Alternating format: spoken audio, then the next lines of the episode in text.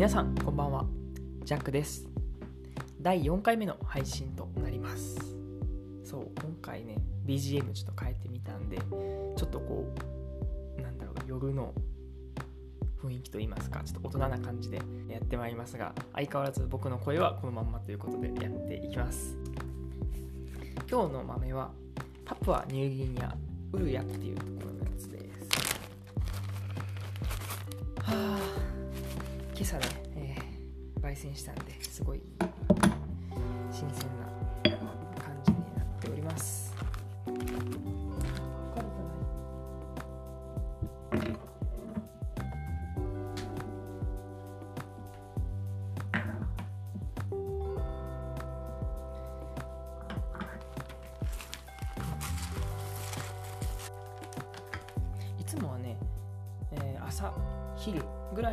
収録をしているんだけれども今日はちょっと夜に撮ってます。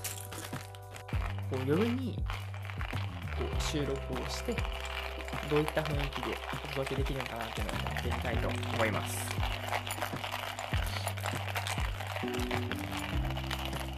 えーちなみにこのパパニューギニアのウルヤっていうやつだけども、えーまあ、産地はねパパニューギニアで、えーパイナップルやチェリーを感じる香りグリーンマンゴー。イチジクを感じる酸味とシロップのような甘みと書いてあります。すごい好きなんやねこれ。もうね、えー1キロぐらい買ったんやけどもあと10%ぐらい。しかもうなくってすごい、えー飲まさせてもらってるものになってます、うん、すごい飲みやすいの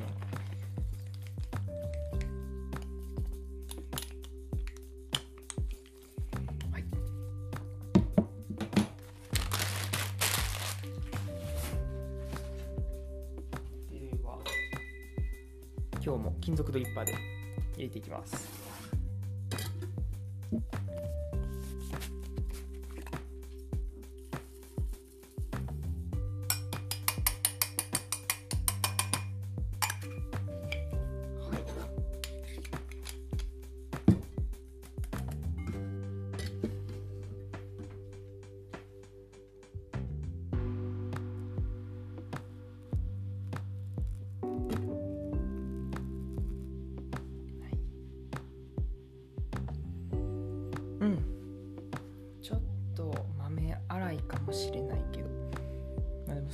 ごい膨らんでくれて嬉しいです。あーいい匂い。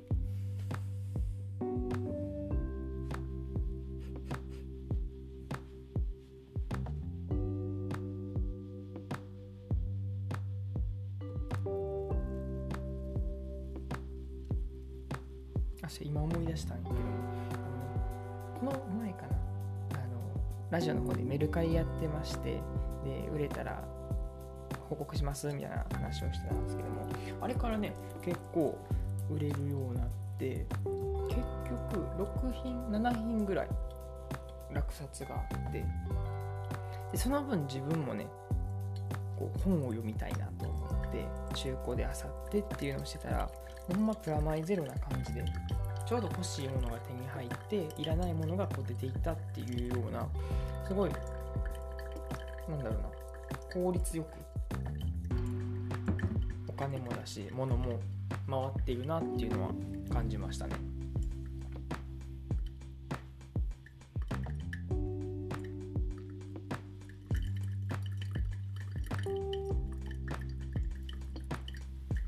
最近欲しいのはあのまあ、よくね僕無印良品のなんかアロマディフューザーっていうのをね使ってまして。なんかアロマが出るやつなんですけども。なんか別にそれなんかおしゃれを極めてるっていうよりかはほんまに匂いが好きなんでまあもちろんコーヒーとかも匂いが好きなんだけども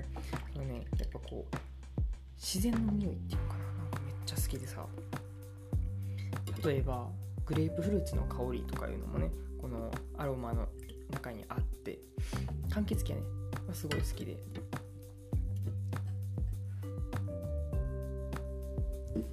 でその無印良品のアロマオイルっていうのかな？っていうのもこのメルカリで売ってるみたいなんでちょっと探している感じです。はいいい感じ。ではいただきます。うん。うん。いいね。今日はまあとある本の内容をと紹介しようと思っててまあ本のレビューというよりもまあ僕が本を読んでそっからちょっとうん気になったこととかまあ僕自身の体験談みたいなところにつながっていくんだけどもまあそういったまあ僕の小話みたいなのをしていこうかなと思っております。では最後までごゆっくりお楽しみください。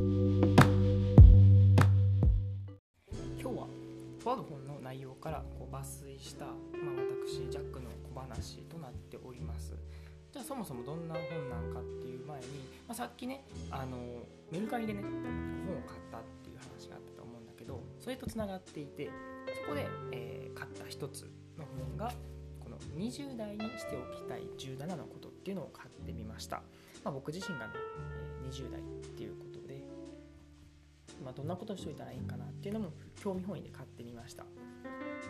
まあ、内容はタイトルの通りねこう17個のなんかねやっておくべきことがこう書かれているわけなんですけどもそこでこうなんだろうな心に留まったことっていうかこれちょっと話できそうやなっていうのがあったので今日はそれを話していきたいと思います。それが人生最大の失敗をするっていうふうに書かれていました。はい、まあ、実際まだこのたかが生きてきたのは20年近くであってその人生最大とまでは言えないと思うんだけども多分最大級の失敗をしてきたなとは思ってて、えーそれについてこう紹介していきたいと思います。どんなことを、えーしたんかっていうとちょうどねその話は去年に遡るんだけども教育実習というものを体験しましてそこで起こったことが失敗につながっています、はい、もう今思い出すだけでもね結構心にくぶというか、まあ、思い出したくないっちゃ思い出したくないけどもま総じて良かったのでお話はしていきたいと思います、まあ、そもそもねこの教育実習って何なんっていうところから話していくと、まあ、僕は大学生の時だね中学高校の理科教育免許を取るための教職っていう授業があってその教職っていう授業の中の最終テストみたいな最終関門っていうのがこの教育実習でした。それまでは座学、ね、なんか一般知識とか教養みたいなのを勉強しつつあとはこう実践で模擬授業っていう形で自分で実際にこう授業をして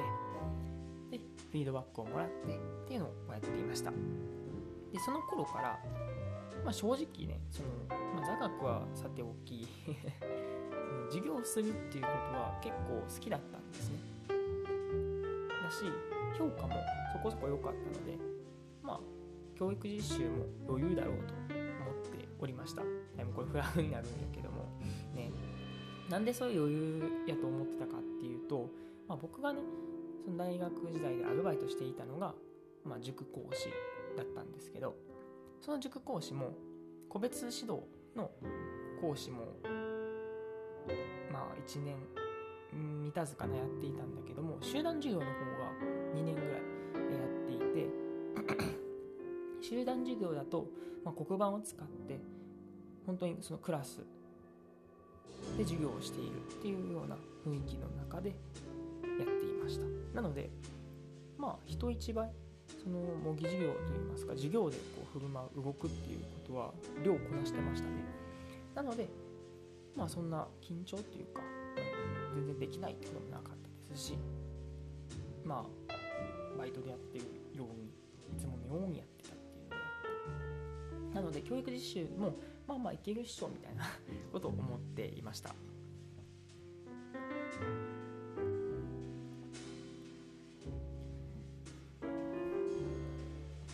ほんで、えー教育実習が当日きまして、まあ、ちょっとねやっぱ緊張しながらもこう受け持つクラスをねこう言われてじゃあそこにちょっと挨拶しに行こうかっていうことでホームルームがあったのでその時に、えーなんかよくある転校生がこうやってくる時の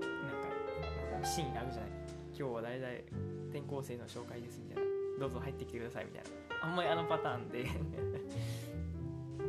で自分もね実際こう教室のね扉を開けた時に拍手をしてもらえて。んでそこで一気にねあなんか全然いいクラスやなと思ってで溶け込むことができました、うん、なので最初のねスタートもなかなかいい入りで始まることができました。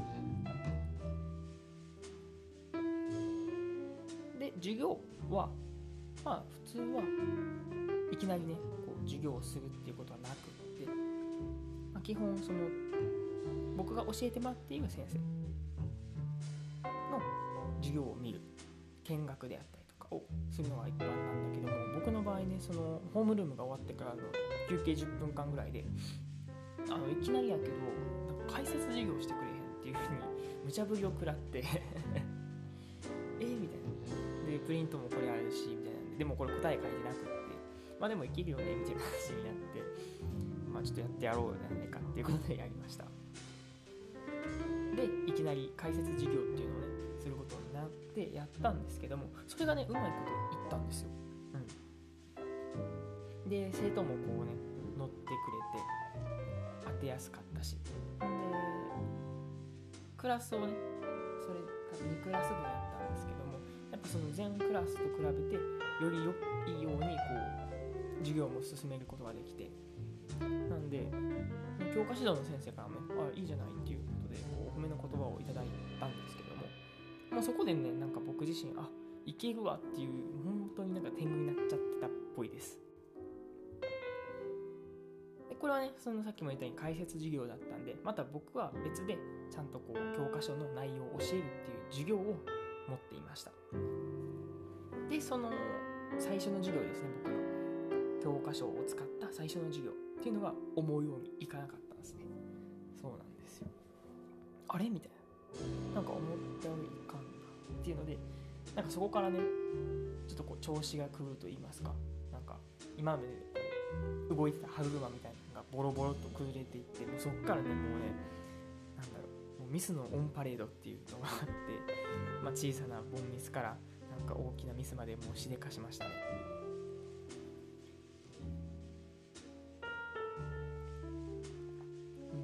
でも全然ねそっから授業を作るっていうこともなんか全然できなくなっちゃって。でしまいにはこの教科指導の先生からねちょっとこう飽きられてしまうというか。なんかちょっとこう放任されちゃうっていうことがあって。で本当にひどい時はその、まあ、僕実験っていうね授業もこう持たせてもらってその実験するにあたってちゃんとこう教科書の先生とこうしますああしますっていうのは寝れてなくて要は連絡ミスみたいな感じかな。ほうれん草ができてなかったんですけども。まあその中でこう挑んでしまったんですよね。そうしてしまうとやっぱ生徒にねこう危険だしやっぱ実験だから危ないのにもかかわらずまあいけるっしょみたいな感じでこう気合でいこうとした時にまず最初にねあの僕授業の前に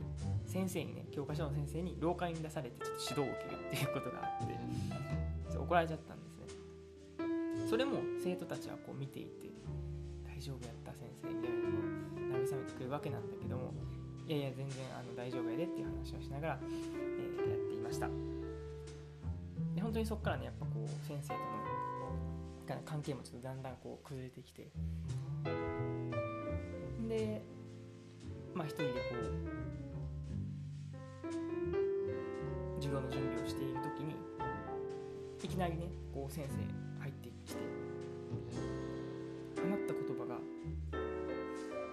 校長先生がお呼びやしちょっと校長室来てもらえるっていうふうに言われたんですね。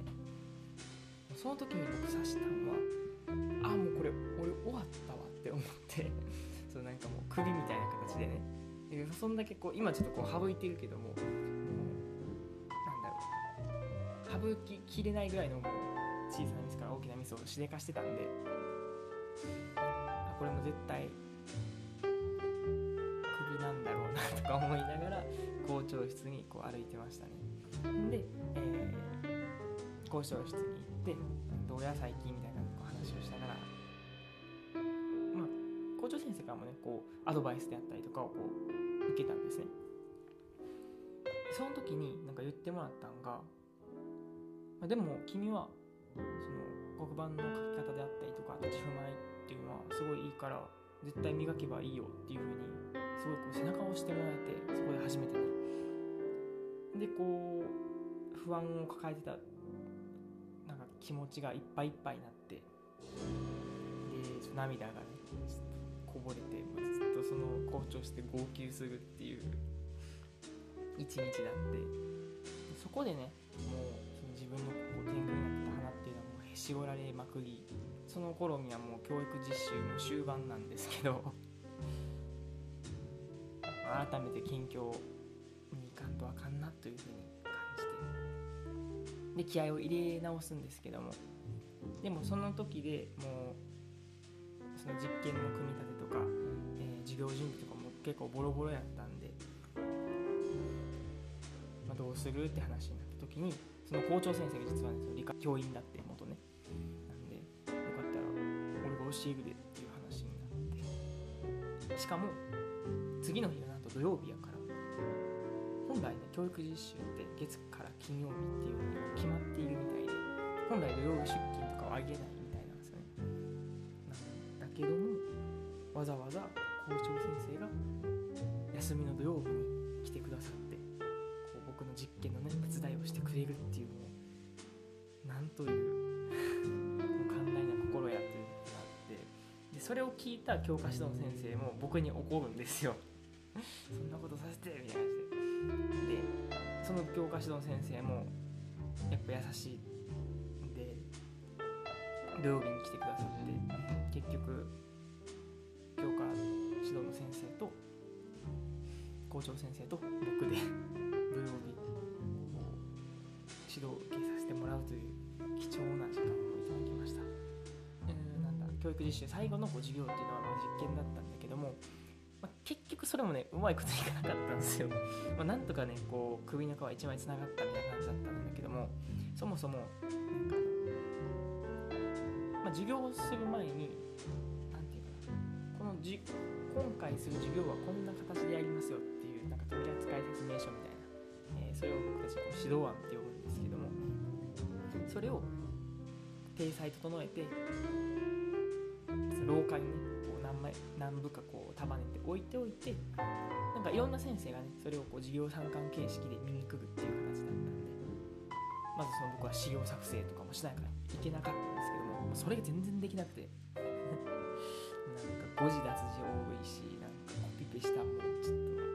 バレちゃったしみたいなんで。で結局ねちゃんと作れなかったんですよ。もう今までにないって言われて前代未聞やこれはって言われて。ね最後こう先生の印鑑も押してもらってそれが印刷されてっていう形だったんだけどももう僕が授業している間に先生もハンコを押してくれるっていうね。本来ないんだけどね。でしかもその僕が部数とかもね全然吸ってなかったからまた別の先生が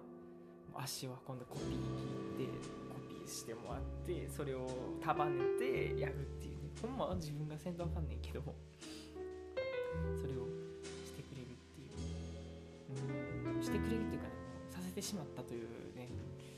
もうやってんねんっていう感じなんだけど結局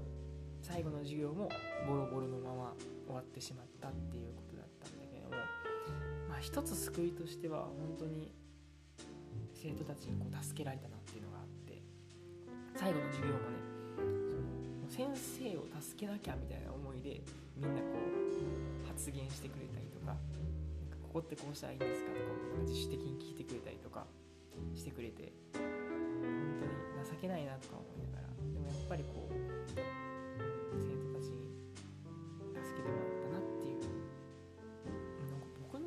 こうこういう生徒だったかなって思うと絶対そうじゃなかったしなんかそういう環境だったことに巡り合えたのがすごい良かったですねそうなんですというなかなか波乱万丈といいますかもう基本最初の方はねすごいこうなんだろう余裕やったっていうか天狗になってた部分もあったんでそっからもうダダは落ちて最後も、うん、あんまりみたいな感じでね。でも最後僕が教育実習が終わる。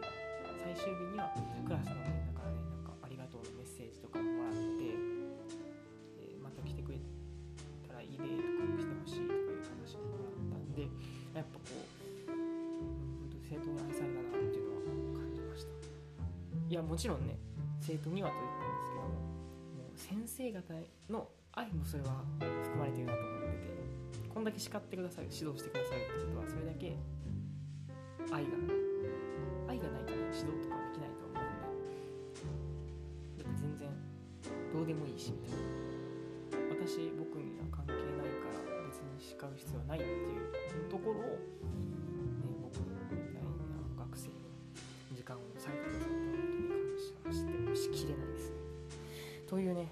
まあこれから何が学んだかっていうのはねもう何事もこう謙虚さって大事だなって改めて感じました。であとその何がそのねこの天狗にさせたのかそのへし折られたのかっていうのは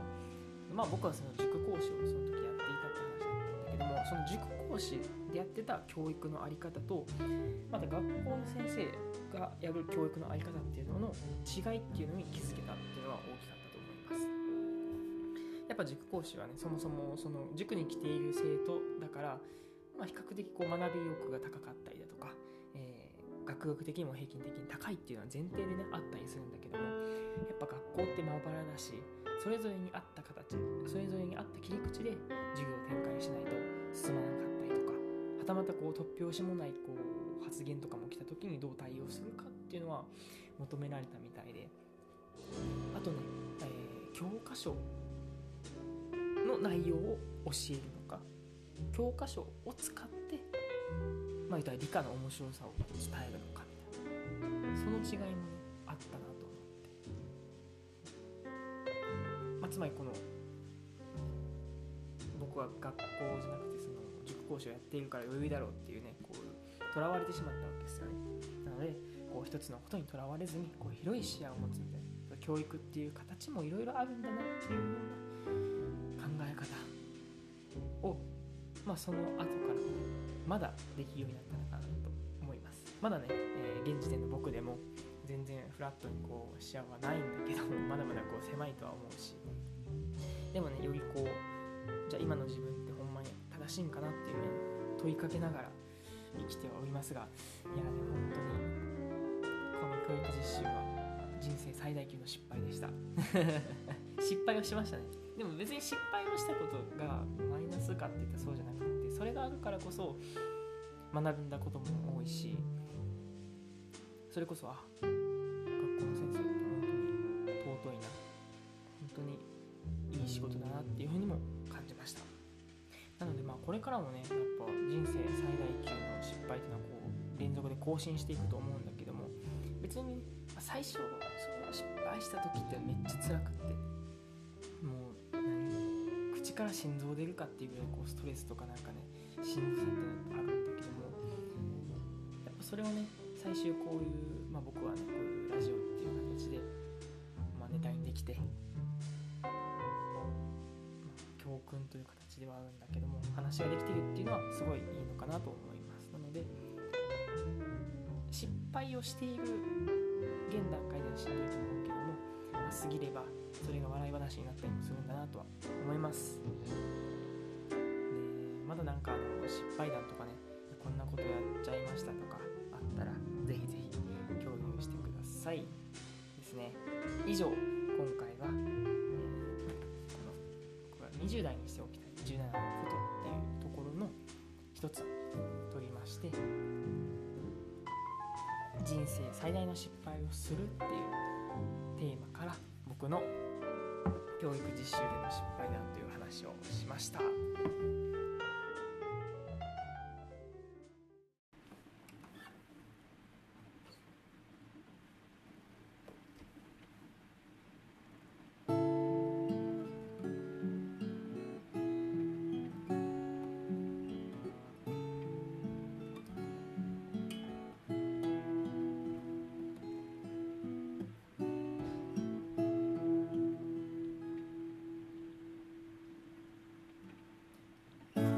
ばにできず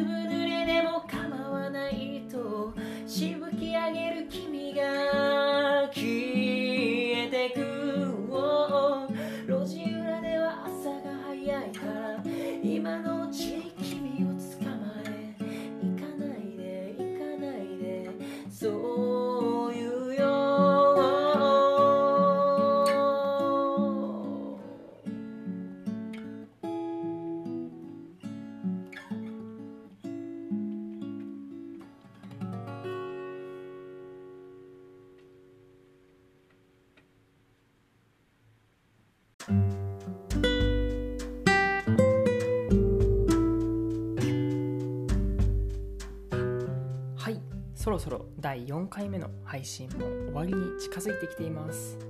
はい今回は、まあ、20代にしておきたい17のことっていう本から僕の失敗談につながったわけですけどもやっぱね失敗から学ぶことって本当に多いと思うしそれはねこう肌で感じるわけですよ。実際に先生方からお叱りを受けた指導をしてくださったっていう実感もう耳にももう肌にもこう染みつくというかなんだろうな。感じるものであるから。やっぱりね学べること記憶に残ることって多いと思うんですよね。なのでもうバンバン失敗していきたいなというふうに思います。皆さんもじゃんじゃん失敗していきましょう。えーこの番組ではですねこうメッセージどしどし募集しています。アンカーでのリスナーさんは紹介文下のリンクから質問箱に飛ぶことができます。その他でお聞きのリスナーさんはコメント欄や URL っていうのがないので私の Twitter より質問箱に飛んでください Twitter アカウントは、アットマーク、U アンダーバー、S アンダーバー、J アンダーバーです。これね、前回あの、ユニバーサル・スタジオ・ジャパンでかぶっちゃうやんみたいな話、無駄話をしたと思うんですけども、あの前回のね、話でもあった僕が高校生の時に組んだバンドのバンド名が USJ なのでそこから取っていますなのであのユニバーサル・スタジオ・ジャパンさんには特にかぶ、っていないということで堂々と言わさせてくださいはい、アットマーク U アンダーバー S アンダーバー J アンダーバーです。ツイッターはピン止めしてますんで、プロフィール欄すぐ下に質問箱あります。またメッセージもどしどし言えないどしどしがどしどし募集しています、えー質問箱は匿名なんでメッセージの最後にペンネームを書いていただけると嬉しいです、